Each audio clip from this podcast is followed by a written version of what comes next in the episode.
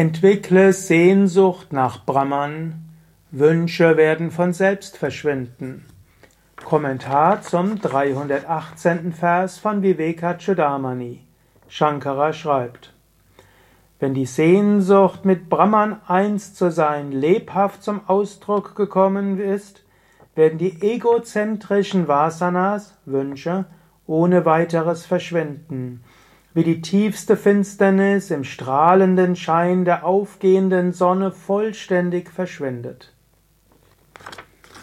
Ziel des Yoga, wie es Shankara beschreibt, ist Moksha, Befreiung. Befreiung von der Identifikation, Befreiung von Getriebenheit, Befreiung auch von eigennützigen Handlungen. Freiheit, darum geht es.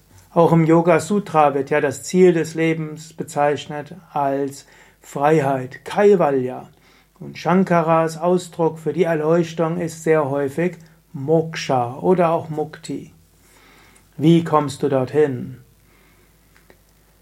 Er hat im vorigen Vers hat er gesagt, du erreichst die Freiheit, indem du deine Handlungen beherrschst und aufhörst, giergetriebene Handlungen auszuführen. Höre auf, Sklave zu sein. Es ist deiner unwürdig. Es ist deiner unwürdig, das zu tun, was einfach so passiert. Sei kein Sklave, sei, sei dir bewusst, du bist das unsterbliche Selbst. Also, im vorigen Vers hat er gesagt, beherrsche deine Handlungen, dann verschwinden auch die Vasanas. Hier sagt er, sehne dich danach, Brahman zu erfahren. Sehne dich danach, Brahman zu verwirklichen. Auch dann verschwinden Vasanas von selbst. Du kannst also im unteren Ende des Spektrums dort äh, dran arbeiten, die Handlungen, oder im oberen Spektrum arbeiten, nämlich Brahman, die Ur Ursache von allem. Und er sagt, schon die Sehnsucht danach, Brahman zu erfahren, macht alles leichter. In diesem Sinne, Mache dir bewusst, alle Probleme des Lebens verschwinden, wenn du Brahman verwirklichst. Daher ist es wichtig, dass du dich nach Brahman sehnst, dass du überlegst, wie komme ich zu Brahman?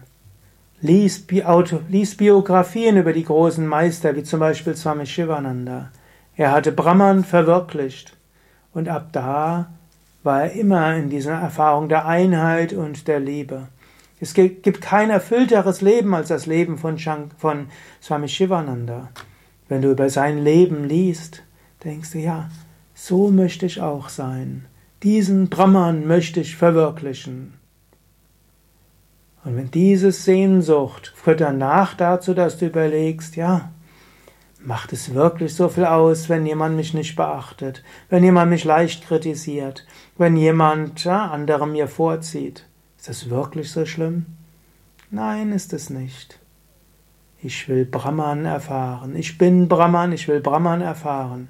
Damit sind alle Probleme vorbei.